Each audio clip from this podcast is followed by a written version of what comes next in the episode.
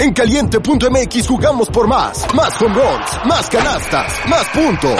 Vive cientos de deportes durante todo el año y los mejores eventos en vivo. Descarga la app, regístrate y obtén mil pesos de regalo. Caliente.mx. Jugamos por más. Más diversión. Promoción para nuevos usuarios de GOV de GGSP 40497. Solo mayores de edad. Términos y condiciones en caliente.mx. Una producción de Troop. No eran, así nacieron. Tres mujeres en sus cuarentas, diciendo una que otra sandez y buscando aprobación social. ¿Qué? Esto así se puso muy incómodo. Peor. Laura Manso, La Margator y Adina Chelminsky presentan La Burra Arisca. Hola, bien, bienvenidos a todos y a todas a un capítulo más de La Burra Arisca. Yo soy Adina Chelminsky. Yo soy Laura Manso. Y yo soy La Margator. Creo que no hay nadie en este país y quizá en este mundo que no esté consciente de el temota y el problemón que hoy en día se está viviendo en Medio Oriente, particularmente en Palestina e Israel y toda la reverberancia que tiene en toda la región. Para poder platicar de eso, trajimos hoy a la burrarisca a una de las voces más congruentes y conscientes en los últimos días, eh, que es el escritor, analista político, Marwan Soto Antaki. Bienvenido, Marwan, a la Burrarisca. Hola, muchísimas gracias. Gracias por la invitación, en verdad. No, muchísimas gracias a ti. No, que, no queremos empezar como todos los programas últimamente, en donde nos des un relato de lo que está pasando hoy por hoy en la zona, porque creo que todo mundo, mal que bien, lo tiene bien explicado. O sea, has hablado en miles de medios y ha habido muchísima información, alguna más cierta, alguna menos cierta, pero más o menos todo el mundo tiene el timeline de lo que está pasando.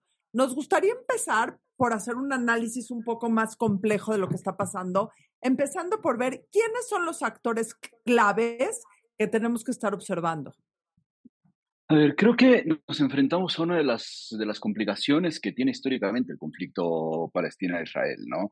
Que, que, tiene que ver con, con, lo que estás diciendo, con él tener o no que hacer una especie de recuento de lo que ha sucedido. Cuando hablamos de Palestina-Israel, más allá de este momento nos enfrentamos a como dos vertientes de, de la misma historia. Uno, lo que está sucediendo en la realidad y luego el otro, las percepciones que hay incluso antes de los eventos que están sucediendo. Es decir, que ya da la impresión que es quizá los... Uh, de los escenarios donde hay más predisposición a asumir las cosas que están pasando del otro lado del mundo y frente a eso están, esas dos versiones siempre están en, en choque, una especie de, de, disputa constante entre, por un lado, la parte histórica, por otro lado, la parte del momento que nos lleva al momento en el que estamos ahora. ¿Por qué estoy diciendo eso? Porque los actores directos, cuando estamos pensando en este conflicto en general, no son solamente los obvios. Los obvios podríamos pensar, por un lado, los palestinos como una generalidad, por otro lado, el Estado de Israel como una generalidad. Luego alguien va a decir los judíos como otra generalidad. Luego habrá la otra generalidad de los árabes o del Medio Oriente, ¿no? Luego Estados Unidos. Entonces son demasiadas, demasiadas generalidades que se necesitan acotar un poco. Por un lado, estamos viendo sí el Estado de Israel, por otro lado, sí también el gobierno de Israel. Por otro lado, una múltiple cantidad de actores del lado palestino eso va a ser, por un lado, eh, la Autoridad Nacional Palestina, encabezada por el gobierno de Mahmoud Abbas, el gobierno reconocido internacionalmente por una buena cantidad de países, el gobierno que aparte proviene después de los acuerdos de Oslo, firmados a inicios de los 90, que eso es importante tomarlo en cuenta, entra en disputa, sobre todo a partir de su postura después de los acuerdos de Oslo, de reconocimiento de la existencia del Estado de Israel y por otro lado el abandono de las vías terroristas y violentas como manera de lucha. Por otro lado, sí, una cantidad inmensa de gente, sobre todo de sectores más jóvenes, de sectores de la sociedad palestina, que no han encontrado dentro de las vías políticas eh, una posible respuesta a la modificación de una realidad espantosa.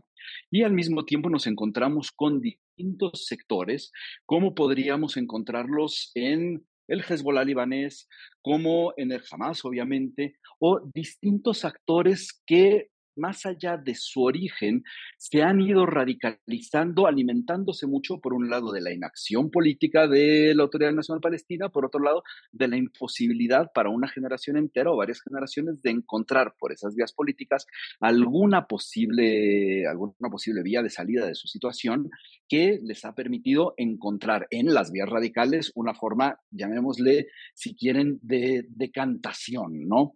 Pero también tenemos una, una libre de distintos actores regionales. Siempre que estamos hablando de Palestina e Israel, estaremos hablando de actores regionales. Los actores regionales, en este caso los más directamente implicados, estarán siempre eh, las miras enfocadas a Teherán, con Irán a la cabeza, ya que Irán ha sido el eh, país que tradicionalmente, incluso poco después de la Revolución Islámica de 1979, fue uno de los actores que financiaron, equiparon, brindaron inteligencia a distintos organismos, particularmente Hamas, también obviamente el Hezbollah, y algunos otros, como por ejemplo Qatar, Qatar, que es uno de los eh, países que ha mejor entendido ciertos vicios ahí sí occidentales, que les ha facilitado a partir de ese entendimiento, mientras se muestra una cara amable para Occidente, han podido de manera simultánea financiar o cobijar a los liderazgos de entidades como Hamas. Ahí tendremos que pensar en qué es Hamas, aunque hay que, como estoy totalmente de acuerdo contigo, la recapitulación tiene que ser muy cuidadosa para salir de esa especie de, de, lapsus que, que, se enfrenta en general Medio Oriente, donde la parte histórica se mete con la parte presente. Hamas es una organización terrorista, es una organización también política, es una organización radical que encuentra dentro de la violencia y dentro de las expresiones del terror una forma de reafirmarse a sí mismo y al mismo tiempo de facilitar los intereses de otras entidades como Irán, por ejemplo. Irán, que es un actor que no tiene una implicación en este caso clara para muchos, pero sería absurdo, solamente en la ingenuidad se podría asumir que Irán no está implicado dentro de las acciones de Hamas, ya que los ha equipado constantemente. Ahora, también hay otros actores, otros actores que juegan y que jugarán cada vez más como por ejemplo podríamos estar pensando, sí, en tradicional, las potencias occidentales, y nos vamos a particularmente Estados Unidos, que estará tratando de balancear algunas cosas para sus intereses, sus intereses de sus socios, que esos intereses también eventualmente terminan por buscar una manera de jugar dentro de algo que parece está excesivamente descompuesto. Hay también los actores que podrían participar de otro lado, como podríamos pensar en Moscú, con un Moscú que en este momento encuentra dentro de la escalada de conflicto que tiene esta nueva etapa, que para mí es una etapa que cambia totalmente las reglas del juego. Dentro de esta, de esta nueva etapa vemos como, por ejemplo, Moscú ve con cierto, cierta tranquilidad lo que está sucediendo, ya que se permite a partir de eso distraer las miradas de la invasión rusa Ucrania. Es decir, como todo lo medio oriental, tenemos absolutamente a todo el planeta jugando. ¿Y es un juego perder, perder para todos o hay la posibilidad? Te la voy a poner así. Al principio de tu participación hablaste de la diferencia entre las realidades y las percepciones. ¿En qué punto es donde existe más divergencia entre la realidad y la percepción? En pensar que esto es un partido de fútbol o es un, es un match deportivo. Eh, no estamos hablando de un match deportivo. Me queda claro que puede ser... Eh, a ver, ¿qué es lo que sucede con Palestina e Israel? Palestina e Israel saca en términos de opinión pública quizá las peores expresiones de los, eh, de los lados que se quieran, saca las peores expresiones de todo el mundo. siempre ha sido relativamente sencillo en términos sociales decidir qué tragedias está dispuesto a tolerar. Y es una tolerancia que parte de que uno no tenga implicaciones con la gente que podría estar matándose, se está matando. Y por otro lado, la tragedia que se escoge a partir de las propias filias. Dentro de eso se han metido las discusiones de tratar de generalizar, como decíamos, a todos los palestinos, como si todo jamás fueran los palestinos, como si se pensara que el Estado de Israel es una uniformidad donde todos fueran el radicalismo, la extrema derecha o lo que querramos del estilo, o los antipalestinos y demás. De manera que en la percepción se diluyen las partes, pero sobre todo las víctimas sobre todo las víctimas que se tienen que entender de distintas formas. ¿Por qué se tienen que entender de distintas formas? Porque una de las mayores complicaciones para acercarse a este problema es la necesidad de entender que hay dos realidades que compiten y que al mismo tiempo coexisten. Cuando nos apuntamos ya al instante en el que nos encontramos ahora, no es posible que sigamos teniendo que diferenciar entre la necesidad de condenar la violencia inusitada de Hamas con al mismo tiempo la tragedia humanitaria que se está viviendo en, eh, en Gaza. ¿Por qué? Porque los dos eventos son absolutamente condenables, conviven y ninguno justifica el otro, ¿no? Entonces, a partir de ese tipo de concepciones, no hay manera de pensar que esto pueda ser un juego donde alguien gane. No, nadie, absolutamente nadie gana. Nadie gana, pero sobre todo lo que más se pierde son las posibilidades de coexistencia. Y lo que, lo que está pasando en este momento es que estamos regresando 50 años en las posibilidades de pensar en cualquier tipo de coexistencia. Marwan, el papel de la ONU, el peso de la ONU, eh, la ONU como actor, eh, por un lado, bueno, pues eh, era este organismo en el que después de la Segunda Guerra Mundial confiábamos y ha, venido desgastándose, ha venido accionando poco, ha venido y pues muy criticado. ¿Tú qué piensas? A ver, el papel de la ONU históricamente nos va a meter en muchísimas contradicciones dentro de Palestina y de Israel, desde la misma conformación, desde la misma división, dentro de cualquier cosa. Preferiría entonces enfocarme en cuál es el papel de la ONU en este momento, ¿no? Eh, los llamados por parte de Naciones Unidas a desescalar las cosas son totalmente, son totalmente sensatos. Ahí tendríamos que entrar en cuál es el papel que estamos buscando que jueguen los organismos internacionales y cuál es el principal objetivo. Dentro de los distintos objetivos que se podrían poner sobre la mesa, más allá de quién los está teniendo. Habría, por ejemplo, quien piense, que lo que se necesita es rescatar a los eh, rehenes que se tomaron, que han subido en las últimas horas, ya sabemos que están cerca de los 200 cuando llevamos días pensando en 120, casi 200 rehenes que han sido tomados por uh, Hamas y llevados a Gaza. Alguien podría pensar que ese es el, eh, el objetivo. Otro objetivo podría pensar que es la obligación de, como cualquier Estado la tendría de Israel, de tener que responder ante una agresión de este estilo. Otro de los objetivos podría alguien pensar que se necesita entonces de manera más urgente que nunca encontrar la posibilidad de habitabilidad para la sociedad palestina y para los palestinos en general, ¿no? Bueno, hay un objetivo central, que es el papel de la ONU en este momento, y es evitar que las costas crezcan. Estamos ya metidos en un momento que, más allá de sus raíces históricas, nos mete a una realidad que necesita ser asimilada dentro del mismo momento en el que se encuentra. Las cosas, cuando pensamos en conflictos, alguien dice no se pueden poner peor, sí, siempre se pueden poner peor. Y no solamente nos referimos al costo humano, a las víctimas, sino también a la imposibilidad de solución a mediano o a largo plazo.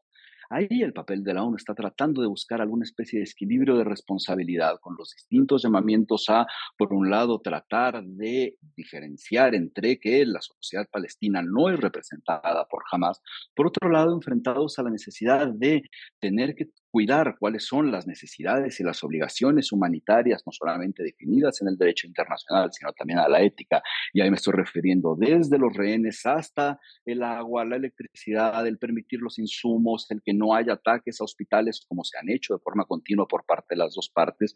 De manera que el llamado de Naciones Unidas, como de distintos otros actores, incluso con sus contradicciones del Parlamento Europeo, es a detener la escalada. ¿Por qué? Porque hay un momento cuando los platos se rompen demasiado, que son imposibles de, de, pegar. Y nos acercamos a ese momento como en verdad no nos habíamos acercado en muchísimas generaciones. Queriendo decir, ya sé que nadie tiene una bola de cristal. ¿Cuáles serían esos panoramas? O sea, ¿tú qué crees que es como lo que vamos a ver en los siguientes meses? A ver, hay un asunto con los conflictos y más con el conflicto medio orientales y más con el conflicto Palestina-Israel. Son, son elásticos, son elásticos de manera que estamos obligados a, como la semana pasada, a centrar toda nuestra atención en el nivel de barbarie perpetrado por Hamas, que, como decías, Adina, eh, lo hemos escuchado en todos lados, pero necesita ser recordado porque fue un nivel de barbarie que debe ser señalado constantemente, justo para hacer la diferenciación entre las distintas partes. Como la atención en ese momento estaba y tendrá que tener un, un estado de permanencia, la atención ahora tiene que enfocarse en los costos humanos de las operaciones de retaliación. Hacia los distintos escenarios están ahí los pasos. ¿Por qué están ahí los pasos? Porque si a lo largo de más o menos una semana el consenso internacional estaba totalmente, pese a las excepciones que podemos encontrar sobre todo en Latinoamérica, estaba inclinado dentro de los estados a tomar a Israel como la gran víctima del ataque, que era la víctima del ataque, es la víctima del ataque. Esas opiniones pueden terminar por modificarse a la hora que los costos humanitarios de la respuesta transforma en victimario a un, a un sobre todo gobierno. Bueno, es, es el escenario que se tiene que cuidar y sobre el que hay que prestar la atención. Ahora, ¿cuál es lo que pasa? ¿Qué es lo que tenemos que cuidar? Eh, a inicio de los 2000, después del ataque de las Torres Gemelas, todos vimos cómo la respuesta hacia las organizaciones terroristas, particularmente Al-Qaeda, pensaba que con la fuerza, con la respuesta de fuerza, con la respuesta militar iba a ser suficiente para tratar de contener eh, estos uh, episodios de barbarie y estos actores de barbarie como Al Qaeda.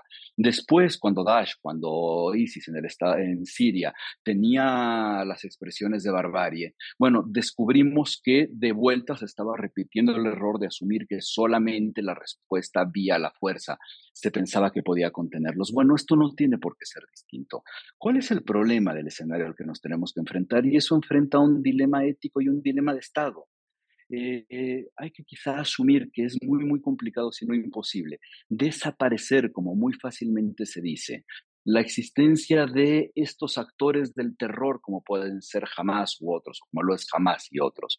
Entonces, la necesidad es de encontrar las formas y el equilibrio para responder y tratar de en algún momento brindar la seguridad perdida para actores como, por ejemplo, el Estado de Israel, al mismo tiempo de no romper los espacios de equilibrio que permitan que, que no permitan en realidad encontrar cuáles son los puntos de coexistencia. El escenario más complicado es ese, es decir, el que se imposibilite a partir del momento en el que nos estamos encontrando cualquier vía de negociación, de eventual negociación. ¿Cuál es lo que pasa cuando tenemos un escenario de este estilo?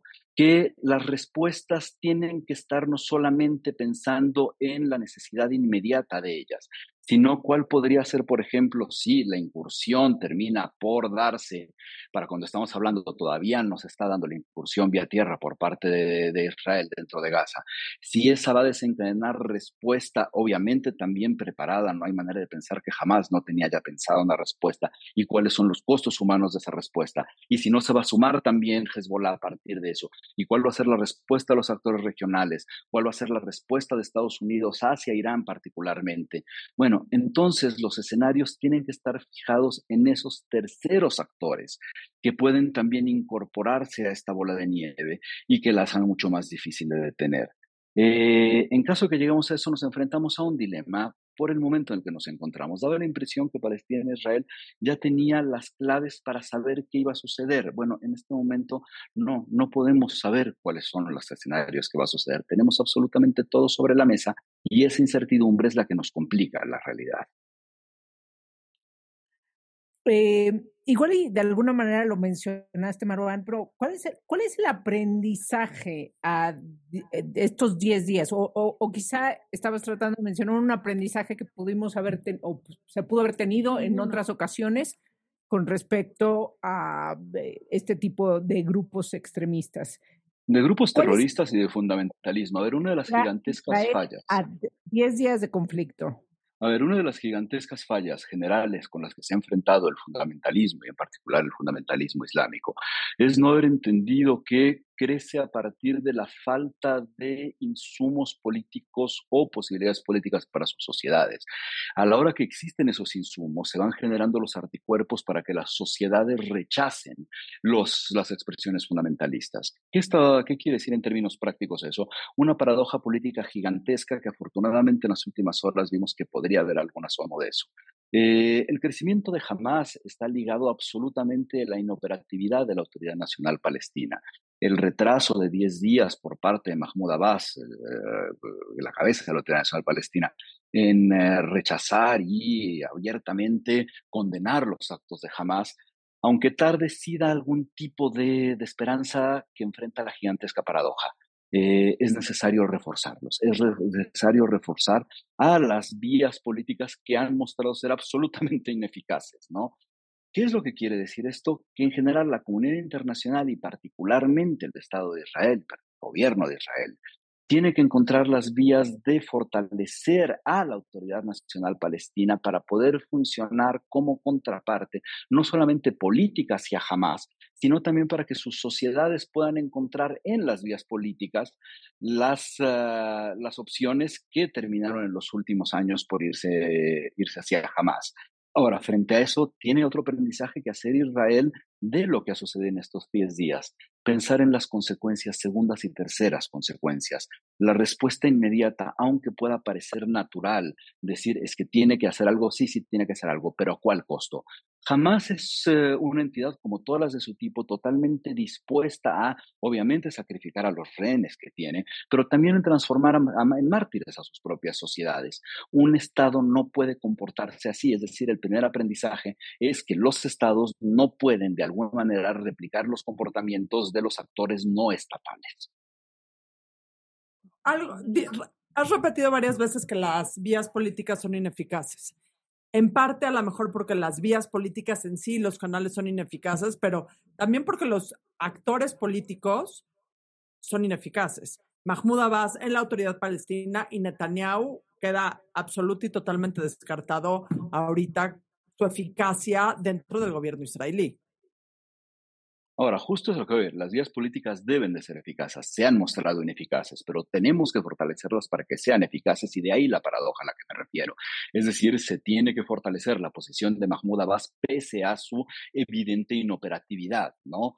Eh, hay que apoyar al que se ha mostrado, se ha mostrado débil, el que políticamente no ha podido resolver las cosas porque la opción es muchísimo peor. Entonces apostamos por el ineficiente porque el otro termina siendo excesivamente peligroso. En el caso de Israel, tendrás tú ahí, Adina, muchos más elementos que yo para el propio juicio dentro de la sociedad israelí hacia el gobierno de Netanyahu, que es el único responsable, pese a que la cabeza del Shin Bet hace, hace nada asumió ya la responsabilidad de la gigantesca falla de seguridad e inteligencia. El gran responsable de lo que sucedió frente a las distintas fallas es obviamente el gobierno de Netanyahu y es su propia sociedad la que tendrá que recriminárselo y es totalmente viable que se le recrimine para no solamente estar pensando, como se ha dicho en distintos eh, medios, que hay que sacarlo por sus escándalos de corrupción, sino por una política que ha llevado también a este punto al pensar en que se puede prender la olla express y que esa olla express no, no terminara por explotar, ¿no? Las ideas políticas tienen que fortalecerse también con los actores terceros. ¿Cuáles son los actores terceros? Como por ejemplo, sí, con Qatar y con Irán. Hay que pensar que aquí, porque todo el mundo sabemos que está Irán metido, Irán no necesariamente está tan interesado en que esto escale le pese a la retórica, porque Irán está totalmente conforme con sus vías de aproximación a Palestina e Israel, en la que puede hacer parte del conflicto a terceros para poder mantenerse ellos con cierto margen de, de operación en sus propios menesteres, dándole el apoyo a Hamas o al Hezbollah. Bueno, es momento también de ver a Irán para decirle esto tiene que parar y regresar un poco al estado de anormalidad en el que nos encontrábamos porque ya superamos esos momentos.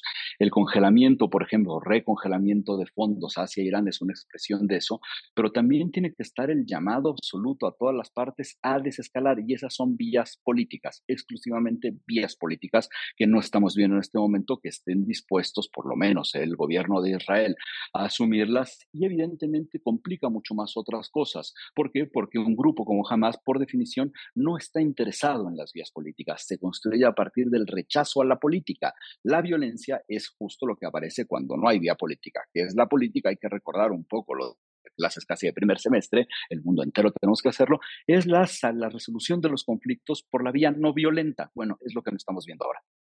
Exacto. En cualquier conflicto, el que sea, o sea, en mi casa con mis hijos, tú con una pareja, o sea, siempre que hay un conflicto se, se, y escala, hay alguien que en algún momento tiene que volverse el adulto responsable de la situación. Exactamente, exactamente. ¿Quién perdón mi francés, chingados, va a ser ese papel en este momento, porque para como se ven las cosas ahorita, ni Israel ni Palestina en ningún momento van a decir, bueno, ya hay que bajarle unas rayitas a, esto. El problema de eso es que el único adulto sobre la mesa puede ser el gobierno de Israel. Estoy hablando aquí del gobierno del Estado. El único adulto sobre la mesa puede ser el gobierno de Israel. Sería imposible pensar que una organización como Hamas, como lo puede haber sido cualquier otra de su perfil, se transformara en los adultos. ¿Por qué? Porque justo su, su misma construcción les impide eso, ¿no? Sus formas de aproximación a la política no están de ahí. Entonces, en este momento hay que también asumir las cosas. Es justo el gobierno de Israel el que puede serlo y que no está, no está manifestándose en, esa línea. Y también me imagino hay adultos responsables externos, como ha sucedido en los conflictos bélicos, eh, que, que puedan empezar a coercionar, a decir, oye, bájale un poquito. Ahí estamos frente a los intentos de distintos actores. Vimos cómo, por ejemplo, cambió el tono de Biden en las últimas horas a la hora de referirse a la escalada de violencia, donde está diciendo que sería un error cualquier intento de ocupación, reocupación de Gaza. Y al mismo tiempo habla de un Estado palestino, cosa que cambia el tono no solo histórico por parte de Estados Unidos, sino también de los últimos 10 días. Al mismo tiempo vemos ciertas contradicciones que todavía no se han terminado de aclarar, que apuntan a cierta madurez, a cierto intento de adultez, si queremos ponerlo así, pero no están exentas de las contradicciones, por lo menos del Parlamento Europeo, ¿no? Vimos cómo en los primeros días se congelaron los fondos de ayuda a Palestina, que es al final un Estado que necesita para poder sobrevivir de sus distintos fondos de ayuda porque no tienen otra forma de sobrevivir, ¿no? Bueno, justo pocas horas después, Josep Borrell, la, la cabeza de la diplomacia europea, avisa cómo cualquier intento que en ese momento todavía no se terminaba por ver los, los evidentes ya saldos de cierre, de asedio del agua, de la electricidad, de los servicios sanitarios, iba contra todo derecho internacional, y vuelve entonces el Parlamento Europeo a avisar que se estarían dando distintos fondos para tratar de contener la situación.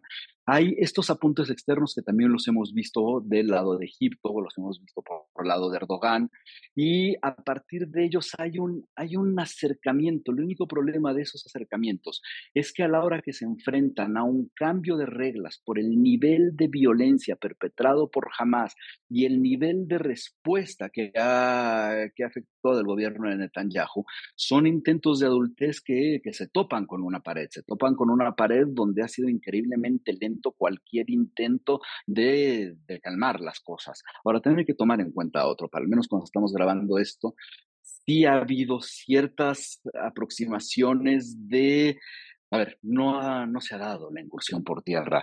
Eh, y a partir de eso, no necesariamente es un asunto de conveniencia, de, madurez política como de conveniencia, que, se tiene que andar viendo hora tras hora. Frente a eso, la prudencia es lo que tiene que, siempre reinar, porque es imposible en verdad, y tengo que ser muy, muy, muy eh, firme en eso, es imposible asegurar cuáles son los desenlaces del nivel en el que nos encontramos por la descomposición a la que llegamos. Marrón, ¿cuál es tu visión, tu punto de vista precisamente de estos intentos de adultez frente a no es lo mismo Europa hoy, eh, ni social ni políticamente, con eh, mucha mayor población, ¿no? Eh, ¿no? De, de pues, países musulmanes, lo que, lo que hemos visto estos 10 días. Eh, gracias por sacar el tema, porque justamente después de muchísimas, muchísimas uh, pláticas alrededor de esto, resulta que hay un elemento que estamos dejando al lado en general en las conversaciones sobre el tema. Una de las consecuencias, tanto de lo de Hamas como de la respuesta de Netanyahu, que no se está tomando dentro de la arena internacional, no se están tomando en cuenta por los gobiernos, no se están tomando en cuenta por los gobiernos de la autoridad palestina, de Israel, obviamente tampoco lo está tomando, o sea, sí, pero le interesa en todo caso que se tome en el caso de. Es, hemos visto en los últimos cinco días una creciente, en verdad, muy preocupante ola de dos eh, fenómenos.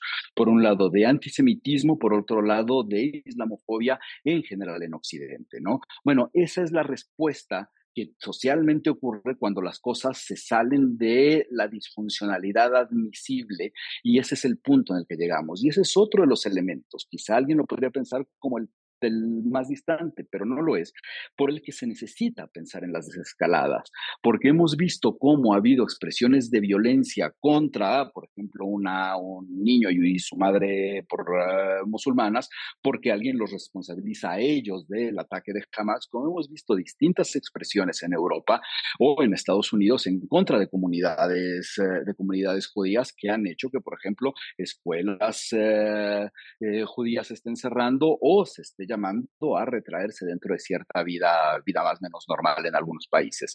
¿Por qué? Porque el nivel de riesgo al que se puede llegar con este tipo de fenómenos, este tipo de eventos, está mucho más, es mucho más amplio que lo que estamos viendo dentro de las zonas de conflicto, ¿no? Hacia eso, no, no he visto un solo adulto en la mesa que esté pensando en lo que, en los eventos que ya estamos viendo. Maruán. Hola, ahí estás. Perdón, para todos los que están oyendo esto, estamos grabando esto remoto y al parecer se nos está complicando también este escenario. Eh, algo, algo que irónicamente dentro de toda la violencia a mí me retumba en la cabeza todo el tiempo es que irónicamente esto hace inminente eventualmente llegar a un proceso de paz. A ver, hacia Palestina e Israel, eh, yo hace mucho dejé de pensar en que podríamos hablar de la paz en los términos como generalmente se entienden. Eh, creo que con esto regresamos 50 años, eh, cuando incluso, por ejemplo, países como Egipto dice que se necesitan restablecer las conversaciones bajo las fronteras de 1967. Eh, cuando estamos ya hablando en esos términos, más allá de si tiene sentido, ¿no? Es, estamos regresando en verdad 50, más de 50 años en una conversación lo cual no hay manera que esté exento de los saldos del tiempo. ¿Qué quiere decir con esto? Quiero decir que pensar en la paz de la armonía a partir de solo la existencia, como cuando se habla la solución de los estados, nada más en al vapor, está muchísimo más complicada. En este momento mis ambiciones son muchísimo más, uh, más terrenales y chiquitas, ¿no? Eh, eh, son las esferas de tranquilidad para permitir el desarrollo de las sociedades, es decir, la posibilidad de tener unos lapsos breves de tiempo donde no nos estemos matando unos con otros, para a partir de ellas, eventualmente poder pensar en momentos ya de paz en términos muchísimo más amplios. Pensar en queremos la paz, ya a mí se me suscribe un poco más dentro de especie de doctrina Miss Universo que en algo realista. Porque llegamos a tal punto que no veo cómo poder estar ahí sin hacer pequeños pasos que nos suscriban literal a pequeñas esferas de tranquilidad, no más que eso. Mira, el, el, peor momento antes de esto fue después de la guerra de Yom Kippur, justo hace 50 años.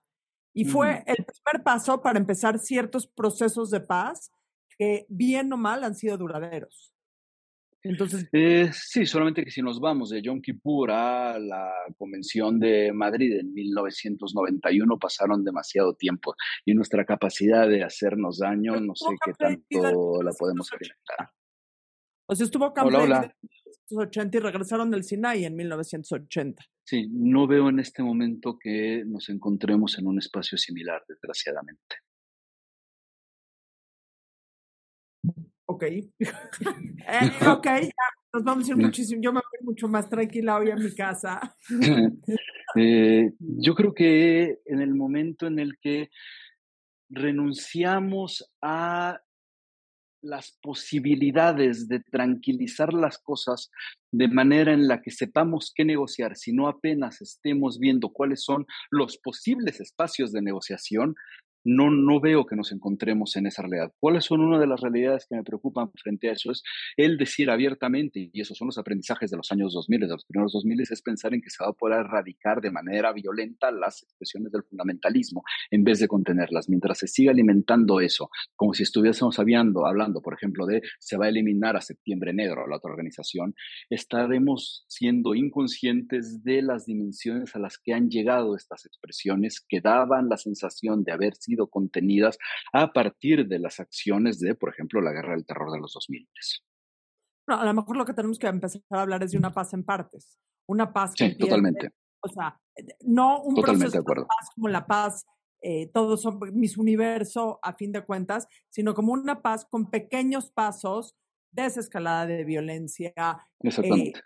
Empezar por y, encontrar interlocutores que puedan eh, hablar, eh, hablarse entre ellos y que todos ellos sean mini procesos de paz en busca de una situación de estabilidad, no de una paz de vamos a abrazarnos.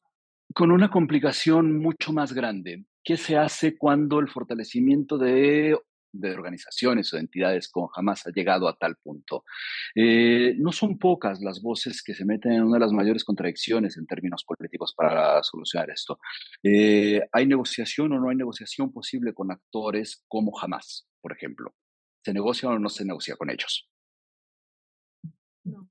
Hoy me preguntas a mí en medio de todo lo que sí, etcétera, etcétera, yo te digo que no. Eventualmente eventualmente va a tener que haber algún tipo de interlocución con algún actor nuevo que entre a la arena política. Digo, no sé nada de política, nadie me está oyendo, es un... Estoy hablando más desde el sentimiento de desesperación que desde la racionalidad. Sí, entonces el problema es que cuando necesitamos racionalidad se hace muy complicado acercarnos a ella. Y por eso me refería a las contradicciones políticas. Eh, no son pocas las voces, por ejemplo, de ex cabezas del Shin Bet que dicen la única forma de controlar a esto si llegar a un punto de tranquilidad es negociando con algunas de sus cabezas. Bueno, nos enfrentamos en un momento de crisis brutal a esa a la necesidad de respondernos si sí es posible o no es posible, si está dispuesto o no se está dispuesto, al mismo tiempo que se necesita por parte de, vamos, no solamente al gobierno de Israel, de responder en la paradoja de hay que responder y al mismo tiempo que esa respuesta abra las posibilidades de una eventual negociación, como han dicho algunas mismas de las cabezas eh, de la inteligencia local israelí, con un actor que lo último que le interesa, que eso es jamás, es negociar. ¿Por qué? Porque dentro de su propio ADN está no negociar. Parecería que lo primero que tendría que suceder es que dentro del Estado palestino y del Estado israelí hubiera dos adultos responsables políticos dispuestos a buscar eh, caminos, en donde ninguna parte es jamás. O sea, porque eso es una cosa que hay que entender perfecto. Jamás no es Palestina. Está y a partir de... eso es la necesidad de reforzar la, la Autoridad Nacional Palestina como el único que podría, en términos absolutamente locales y palestinos, encontrar una vía de contención. A ver, aquí hay otro problema gigantesco cuando pensamos en en por qué no nos encontramos en la misma situación de Camp David o cualquier cosa del estilo. El, el, mundo entero, y ahí hay que pensar en dos actores principales. Por un lado, la Autoridad Nacional Palestina, por otro lado, muchísimos, todos los gobiernos israelíes da la impresión que durante muchas décadas asumieron que era posible la coexistencia con Hamas y habían llegado a un tipo de coexistencia con Hamas. Todo mundo sabía perfectamente que ese control de Gaza estaba también en se, daba a partir de la negociación directa o indirecta con ellos mismos. El Estado de Israel toleró esa coexistencia, la Autoridad Nacional Palestina no le quedó de otra que tolerar esa inexistencia, esa existencia hasta que llegó al punto en el que se les salieron las cosas de control. ¿Cómo romper eso cuando resulta que sí se había de alguna forma asumido que era posible convivir con unos que demostraron que no era posible convivir con ellos? Es uno de los elementos que nos regresa unas cuantas décadas para atrás. Y con respecto a lo que algunos ponen sobre la mesa sobre la renuncia de Netanyahu, ¿qué opinas? A ver, eso insisto en que, y ahí sí tengo que, tenerlo como un poco más de claro en aras de responsabilidad. Creo que los que tienen que proveer la crítica más férrea al gobierno de Netanyahu es la sociedad israelí. Es la sociedad israelí la que tiene que darlo. ¿Por qué? Porque al final de cuentas es la que sí está y la que terminó por sufrir las consecuencias de una política que terminó por alimentar la ira que llega a las expresiones más demenciales, olvidando que cuando el odio se transforma en su propio objeto, es decir, el objeto del odio es odiar, ¿no? Se llega a un punto de absoluta imposibilidad y estamos ahí. Ahí se lo tendrían que en algún momento, lo más pronto posible, que, que, empezar a, tratar de, buscar cuáles son las cuentas que tienen que resolver. Ahora, se ha dicho también mucho que eso solo puede suceder y es medianamente lógico cuando esto termine, cuando esta parte de la guerra termine. Bueno, ¿y cuándo es eso? ¿No? Y en esa línea, entonces, tal vez los principales actores en este momento como un posible camino, y, pero así muy remoto, es la sociedad civil de ambos lados? O sea, la presión... Es la, sociedad, la presión de la sociedad israelí. Sí, sí creo que uno de los principales actores es la sociedad. En este caso, en este momento, es la sociedad israelí uno de los principales actores de presión. Incluso habría que pensar que tanto por encima, incluso por encima... Están sitiados, es decir, la presión de ellos ahí de decir a su gobierno necesitamos o a incluso a Hamas ¿Cuál es su gobierno? El problema es que es cuál es su gobierno y en qué situación se, encuentran. El problema es que el nivel de descomposición, cuando hablamos de los palestinos, ¿qué palestinos? ¿Los que están en Cisjordania o los que están en Gaza? ¿Los que están tratando de salir por Rafah o los que están bajando hacia el sur después de la orden de evacuación?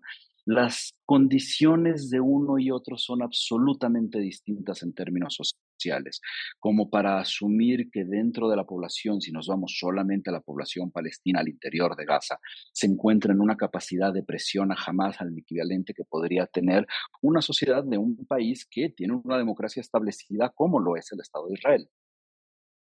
Creo que en este momento, más que pensar en paz, todos los actores tienen que pensar en hacer un análisis de conciencia. Eh, Absolutamente.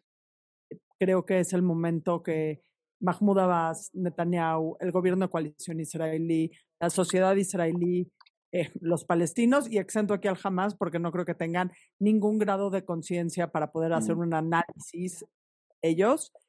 Creo que es el momento de empezar a hacer un análisis de conciencia dentro de la tristeza, dentro del enojo, dentro de la escalada de violencia y esperar que las cosas vayan a lo mejor. Y pensar un poco en, ok, ¿qué es lo que sigue? Después de la acción que se está viendo, ¿cuáles son los escenarios? Eso puede desencadenar que y a partir de las siguientes opciones que se plantean, vale la pena o no seguir alimentando en el, que, el momento en el que estamos.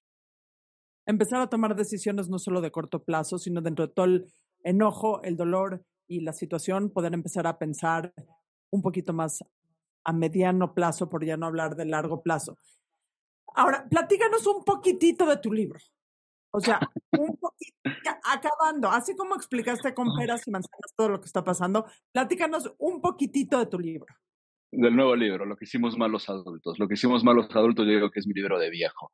Eh, Adriana, tú y yo hemos platicado alrededor de, en otras ocasiones, de los escenarios de violencia que pueden ocurrir en Palestina, Israel, en Siria, en general en Medio Oriente. Bueno, eh, llegué a un momento donde estoy convencido, y lo decías en cierta forma al principio de, de que hablásemos, ¿no? Es imposible que haya alguien que esté, que se haya podido retraer de los eventos que suceden en el mundo. Es imposible a estas alturas que alguien no se haya enterado de una u otra forma de Palestina-Israel, como ocurrió, aunque desgraciadamente parece que hay ya cierta indiferencia, hacia la invasión rusa a Ucrania. Bueno, resulta que es en este mundo en el que nos encontramos, creo que es necesario hacer un llamado de responsabilidad por parte, sobre todo de los que ya somos más viejos, en asumir que el mundo que estamos dejando no es lo que debía ser para el siglo XXI, por un lado, y que le estamos depositando en los más jóvenes la obligación de resolver un poco el desastre que, que se ha dejado. Por otro lado, estoy convencido de la necesidad de explicar de manera más responsable una cosa que son espantosa. Las guerras existen, las guerras son parte de una condición de la que no hemos podido ni veo que podamos salir, entonces necesitamos poder construir el criterio para entender de qué se tratan, por qué hay, a una generación que cada vez más está en contacto con insumos que podrían ser falsos, que podrían tener un tipo de, filiación que evitan enfrentarse a la realidad. ¿Qué es lo, lo que hicimos más los adultos? Es tratar de contarle a adolescentes, particularmente a adolescentes, es decir, gente mucho menos contaminada que nosotros, por qué existen las guerras y acercarme desde el lugar de ellos, es decir, desde las historias de adolescentes como ellos, porque siempre contamos las guerras desde el punto de vista de los adultos para los adultos. Trato de contar 10 conflictos en el planeta desde el punto de vista de jóvenes para jóvenes.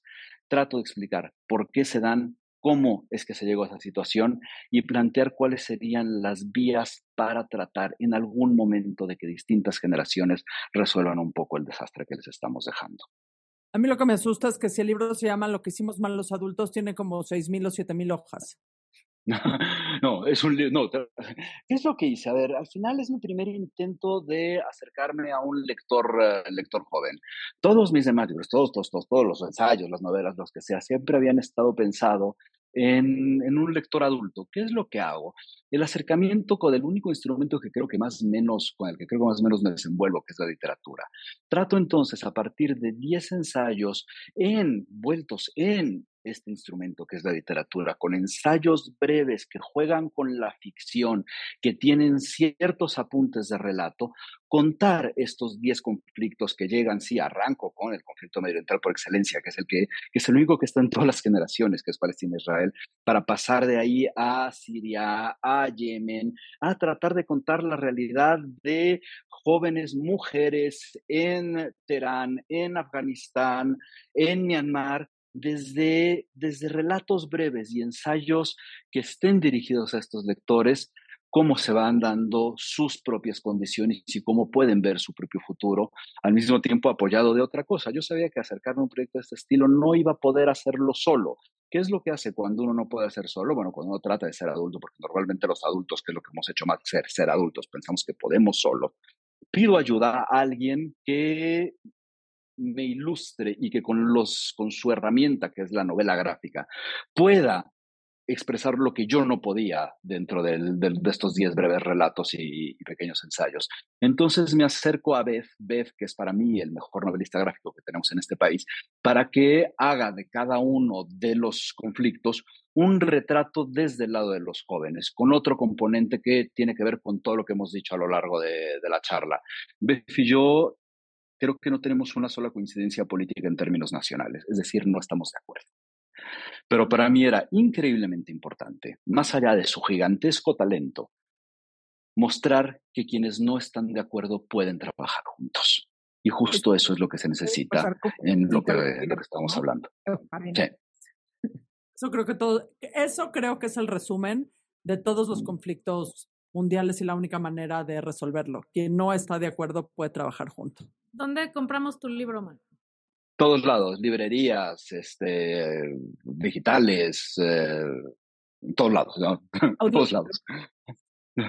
Eh, creo que va a haber un audiolibro, no sé si ya está el audiolibro, no tengo idea de eso, la verdad. Como soy en algunas cosas extremadamente anacrónico, sigo pensando en el papel. Se me olvida que sacan los audiolibros, pero entiendo que todos, todos los sacan al mismo tiempo en audiolibros aunque seas anacrónico, ¿tienes redes sociales? Sí, soy un analfabeta del Instagram, entonces ahí no voy a tener grandes resultados. En Facebook soy muy malo, pero creo que Facebook solamente Zuckerberg se acuerda. En, en Twitter sí estoy, bueno, ya le sigo llamando Twitter, ¿no? Eh, arroba guion bajo Maruán. Muchísimas gracias, gracias Tal vez para cerrar gracias este capítulo. A ustedes. Gambi que decía que no hay camino para la paz la paz es el camino. Ojalá que así sea. Muchas gracias. Gracias. gracias a ti.